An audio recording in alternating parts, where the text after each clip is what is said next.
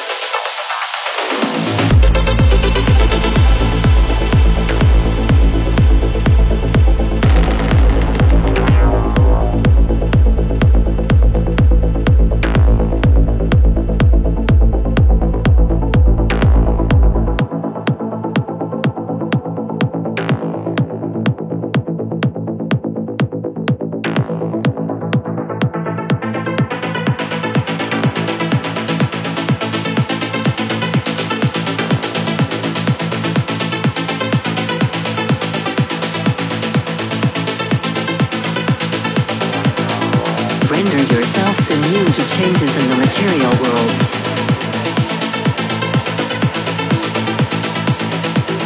Strive to gain the knowledge of the eternal, immutable forms.